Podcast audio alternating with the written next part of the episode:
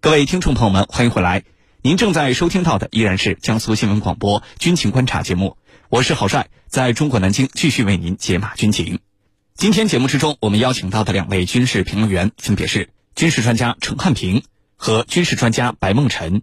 来看到今天节目的另外一条消息：土耳其大力研发电子战无人艇，无人舰艇会如何改变未来海战？军情观察为您详细解读。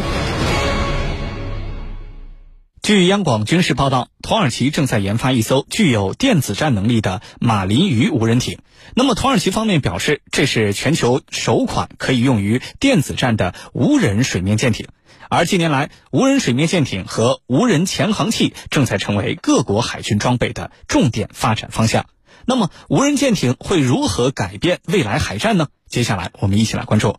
班老师，首先呢，请您为我们介绍一下土耳其这次所大力研发的呃电子战无人艇大概长什么样子，它的主要功能特点都是什么呢？好的，那么土耳其的这个相关的艇啊，这个艇实际上国内有人翻成马林鱼，实际上更准确的在海洋上翻译成枪鱼啊会好一些。呃，当然了，这个艇本身呢，我们说是土耳其在这些年所展示的一系列的。这种无人艇的其中一个型号，这个阿尔瑟斯呢，应该算是土耳其最主要的这个国防的承包商啊。当然，这个相关的艇，我们其实之前看到的一些情况，它是萨芬公司的萨芬造船厂。那么，土耳其的这个阿尔瑟斯和萨芬造船厂之前啊，实际上就已经展示过这个所谓蜂群的无人艇的相关项目啊。当时呢，叫 MIR，MIR 呢，其实在这个土耳其的这个相关的军语里面，就是海军的舰长的相关的含义。呃，那么这个艇呢，我们说对于土耳其来讲呢，它其实也公布了一部分的数据啊。你比如说它的这个十五米的长度，那么另外呢，它的主要的作战任务，那么是通过电子战的方式啊，来对这个敌方的，比如说是这个卫星导航啊。对敌方的一些相关的导引头啊进行这种啊干扰。那么另外呢，土耳其方面也宣称呢，作为单一的艇，它可能一次可以覆盖数千公数千平方公里的相关区域。呃，那么之前呢，这个呃萨芬船厂的一些无人艇的这个展示里面啊，那么土耳其方面宣称呢，它的这个你比如像 MIR 这些艇，能够在四级海况的情况下有大概三十六节的航速。这个从无人艇的角度来讲，是性能还是不错的。那么相信现在这个枪鱼呢，应该来说能够延续这个就是萨芬船厂这一系列的无人艇的这种比较好的这种航行能力。而且呢，我们说它的尺寸比土耳其的其他的一些无人艇，你比如说像信天翁啊，包括像其他的一些艇的尺寸要大一些。呃，那么土耳其之前展示过七米的信天翁，大概是七米级别，然后还有像十二米级别的。那么这个无人艇越大呢，当然我们说一方面它的对恶劣海况的承受能力会强一些，同时呢，我们说这个吨位大，那么它的搭载能力、内部空间啊都会更宽敞一些。这样的话，它的这个升级，包括搭载一些相关装备的能力，因为我们说你，呃，舰艇嘛，你要考虑控制，你要考虑动力。然后呢，同时呢，你要考虑这个电子系统。你比如无电子作战的相关的这个舰艇，无论是有人和无人，那么它的这个供电呢，这些系统都要相对要强一些。这样的话，它才能保证对这个，呃，你比如说这种干扰设备啊，或者其他一些设施呢，去保证它的稳定供电。而且呢，我们说你要既然作为作战舰艇，你不可能只有电子战这种软杀伤为主的，那你肯定还要搭载硬杀伤的一些相关的设备。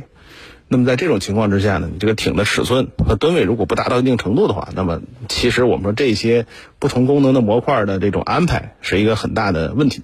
而且我们说这种强行把大量的这个这个模块塞到一个小船上，我们原来说叫这个小船塞大炮，那么可能会对艇的这种呃，包括我们说抗沉抗沉性啊，包括我们说这个这种在这个波涛里面的这种稳定啊。那么可能都会受到一些影响。那么现在来看呢，我觉得十五米这个长度呢，应该来说是土耳其方面，呃，现在能拿出来的比较大尺寸的无人舰艇了。那么我们说采用这个电子作战的方式啊，那么而且呢，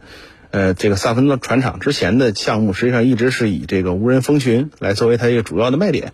那么这次呢，这个相关的枪鱼应该也是会以这个无人蜂群作战的方式来作为它的主要的作战模式。那么这种情况之下，它的这个电子作战能力，那么通过这种无人作战的这个方式来得到一个全面的发挥。那么应该来讲，跟有人的舰艇进行配合之后，性能还是会不错的。而且我们也要考虑土耳其的自身的特殊地缘环境，啊，无论是在黑海的方向，还是在这个这个爱琴海，或者我们说甚至是在呃东地中海，那么这种相关的无人舰艇呢，它其实呃展开的这个难度啊，包括我们说这个环境对它的这种嗯相对来讲比较合适的这种，无论是因为我们说它可能以滨海作战为主啊。所以在这种情况之下，我觉得土耳其选择这种无人蜂群舰艇、无人蜂群的作战方式，然后以无人舰艇作为电子战的平台，那么还是一个呃很符合自己需要的这样一种设计。好的，主持人，好，谢谢白老师。最近几年，我们注意到土耳其在无人作战领域的发展，呃，可以说是突飞猛进。那么，既有在纳卡冲突当中大放异彩的无人机，又有目前大力发展的这种海军无人舰艇。土耳其为什么如此重视无人作战装备的研发呢？对于这个问题，陈教授您怎么看？好的，这一段时间以来呀，乌克兰军队所装备的无人机，啊，像骑手 TB 二无人机，在俄乌冲突当中摧毁了大量的俄罗斯坦克、装甲车，还有地面设施。那么，为土耳其无人机在国际军贸领域可以说是正足了口碑。土耳其政府说呀，现在有很多国家正在求购土耳其的无人机。那么，土耳其又为什么如此重视无人机呢？作为中东地区的一个军事强国，土耳其高度重视无人机的系统，其实要追溯到很多年之前。在这个世纪初，土耳其就曾经多次尝试购买国外的无人机。包括2005年从以色列购买无人机，同时呢，也希望购买 MQ-9 死神擦打一底无人机从美国，但是没有获得美国国务院的批准，那么土耳其就被迫走上了自主研发无人机的道路。那土耳其到底是什么原因重视无人机呢？其实土耳其是有着大国的梦想的。这些年来，土耳其涉足地区事务，他的立场日益强硬，频频的秀肌肉，开展跨境军事行动。但是打仗是要死人的，那怎么办呢？为了避免官兵出现大面积的伤亡，而且呢还要争取速战速决，所以武装无人机就成了土耳其军队跨境打击的。首选的利润，比如二零一九年，土耳其向叙利亚某些武装力量提供了土耳其研发的无人机，号称啊可以摧毁多套俄制防空系统，而且大量的地面装甲目标。二零二零年三月，土耳其军队发起“春天之盾”的军事行动，用骑手 TB 二和安卡 S 作为。作战的主力去摧毁地面的目标。那么，有人说“春天之盾”的行动是人类战争史上首次把无人机作为空中打击主力、大规模使用应对正规军的一个重要的战例。那么，到了这个二零二零年的阿亚之争，就埃塞拜疆和亚美尼亚。在纳塔地区爆发冲突，土耳其的无人机更是出尽了风头。有人统计了啊，就是土耳其提供的无人机摧毁了亚美尼亚是一百零六辆坦克、一百四十六门火炮，还有六十二门多管火箭炮以及多套防空系统。可以说，使土耳其无人机在这场战争当中，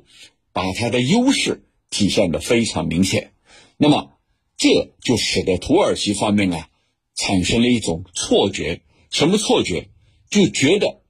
我的无人机在实战当中得到了检验，现在可以走向世界了，可以向各国去推销我自己的无人机了。那么，这个土耳其的无人机能不能被世界各国所接纳，变成一种全球通呢？我们觉得呀，不见得。二零二零年的纳卡冲突，就是埃塞拜疆和亚美尼亚之间的冲突。刚才我们已经分析了，埃塞拜疆的确是凭着土耳其提供的无人机，给亚美尼亚造成了重创，包括地面部队。但是不要忘了，亚美尼亚它的战力是非常薄弱的，特别是它针对防空系统的对 T B 二这种无人机的防空能力很弱，没有办法去。采取针对性的措施，所以造成了 T B 二无人机在这场战争当中大出风头。如果说放在发达国家，或者说和更高级别的无人机来相比，那么 TB2 未必技高一筹。那么这里头充其量只能说土耳其啊有点自信心膨胀，认为我的这个无人机在这个呃俄罗斯。在俄乌冲突当中，在叙利亚冲突当中，你所使用的无人机在这些地方，呃，这个占有优势，不代表你在世界都占有领先的优势。所以这只能说是土耳其方面一种误判而已。那么土耳其下决心发展无人机，其实刚才我们说到的，就是减少自己的伤亡，同时呢，为自己的大国梦助力啊。就是这些原因，主持人，好，谢谢程教授的分析。军迷时间，军迷时间。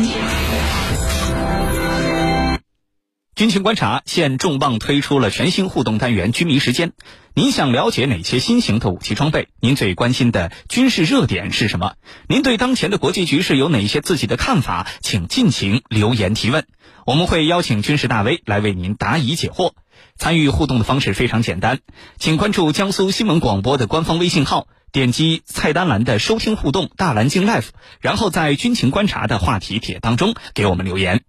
我看到有军迷讨论说，现在各国海军都在发展，呃，要么是水面的这种无人舰艇，还有水下的这种无人潜航器。那么，无人舰艇到底是如何改变未来海上作战的这种形式呢？会不会成为一种主流的海军装备？对于这方面的问题，班老师您怎么看？呃，那么无人舰艇对海上作战的影响，我们说现在来看呢，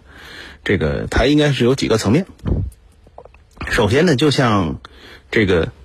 空中的无人机啊，地面的无人作战平台实际上是一样的。那么它呢，实际上是可以作为这个作战部队的这种侦察方面的一个这个延伸。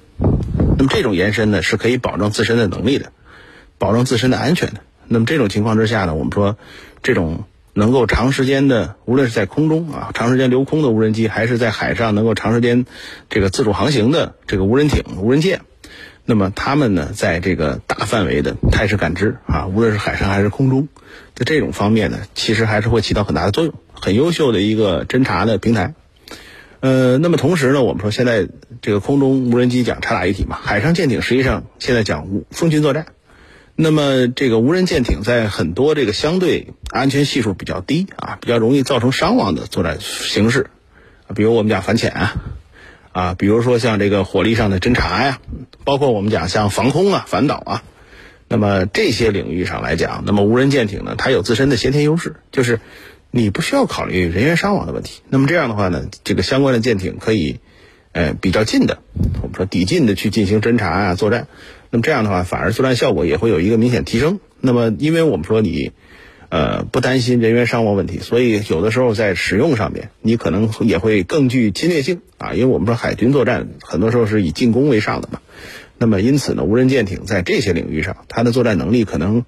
尤其是我们说它的尺寸也相对来讲，现在各国的无人舰艇主要还是以小型舰艇、低干型小型舰艇为主。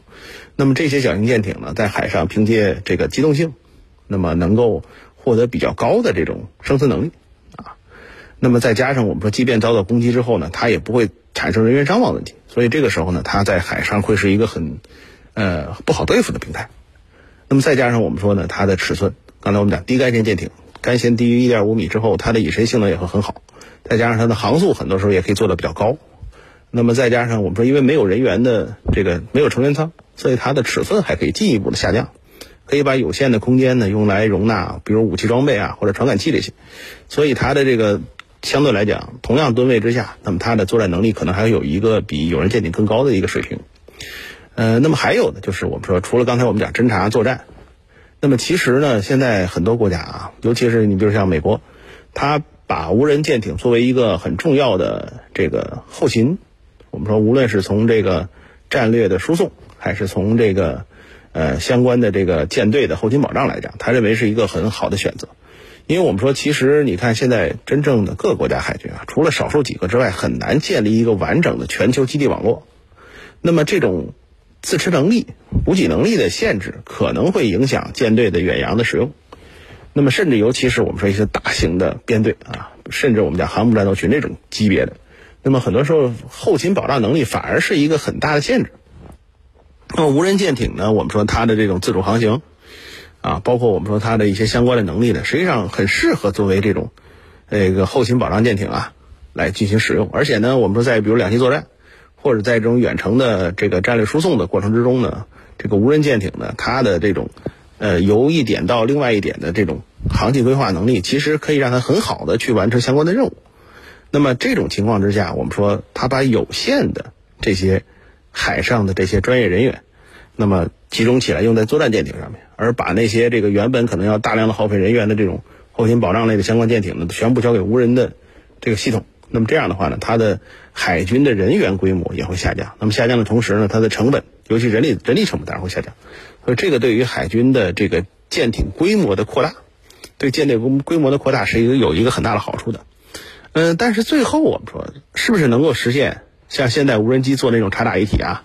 包括我们说，是不是能够实现有人和无人的良好搭配？这个可能还是要经过一系列的发展，才能够真正达到我们说理想的它的这个状态。好的，主持人，好，谢谢潘老师的分析。说到土耳其，我注意到这样一则新闻：在当地时间十月十二号，土耳其国防部长阿卡尔在北约总部布鲁塞尔会见了北约秘书长斯托尔滕贝格。那么这次的会谈有什么样的特殊背景？应该如何解读呢？程教授，请您为我们分析一下。好的，北约秘书长单独约见阿卡尔，这里头肯定有名堂，有哪些背景？我想第一个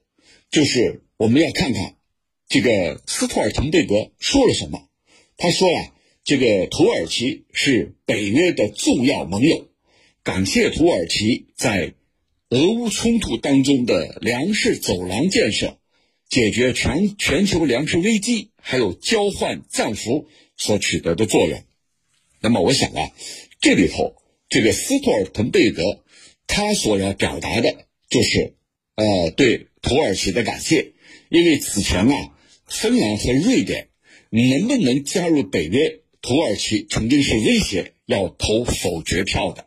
按照北约国家的议事规则，只要有一个国家不同意，那其他国家休想加入北约。所以，芬兰跟瑞典正是因为土耳其在最后一刻放弃了否决权啊，我同意了。那么，所以斯托尔滕贝格要对土耳其表示感谢，利用这次国防部长会议的机会。在布鲁塞尔对他表示感谢。那么，除了感谢，还有没有别的？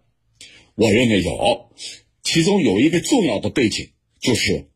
土耳其跟希腊两国之间的关系又进一步紧张起来。那么，在这种情况之下，斯托尔滕贝格和阿卡尔会面，而且呢是高调的感谢他，有没有别的意图？那么，我们先要去看斯托尔滕贝格。虽然是北约的秘书长，但是对美国是忠心耿耿。美国认为这个人很不错，可以让他延长任期。本来他的任期已经到了，在美国的要求下延长一年。那这里头，斯托尔滕贝格和美国之间的关系，其实就和德国外交部长哈尔贝克和美国之间的关系有一比的。就是他们对美国特别忠心，美国说什么，他们一定也会去做什么。那么，他现在和土耳其国防部长阿卡尔会面，有没有代表美国来敲打阿卡尔的意思呢？我觉得一定是有的。那敲打他，当然和土耳其跟希腊之间的关系紧张是有关系的。还有吗？有，就是土耳其是俄乌冲突以来和俄罗斯仍然有着互动的唯一的一个北约国家。你看，这个埃尔多安，就土耳其的总统埃尔多安，还访问了俄罗斯，跟俄罗斯总统普京有密切的互动。那么现在，斯托尔滕贝格利用这次会面的机会，我觉得里头也有敲打的意思。其实，在我们平时之间啊，这个如果领导找一个人谈话，说哎，你这个各方面表现都不错啊，你是一个明事理的人，其实这里头。也有弦外之音的，那这个斯托尔滕贝格跟阿克尔虽然是在感谢他，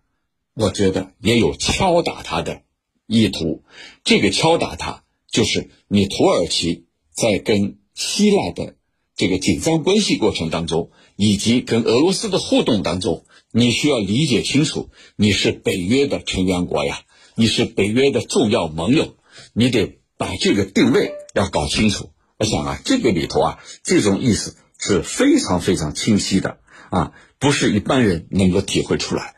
呃，这就是外交。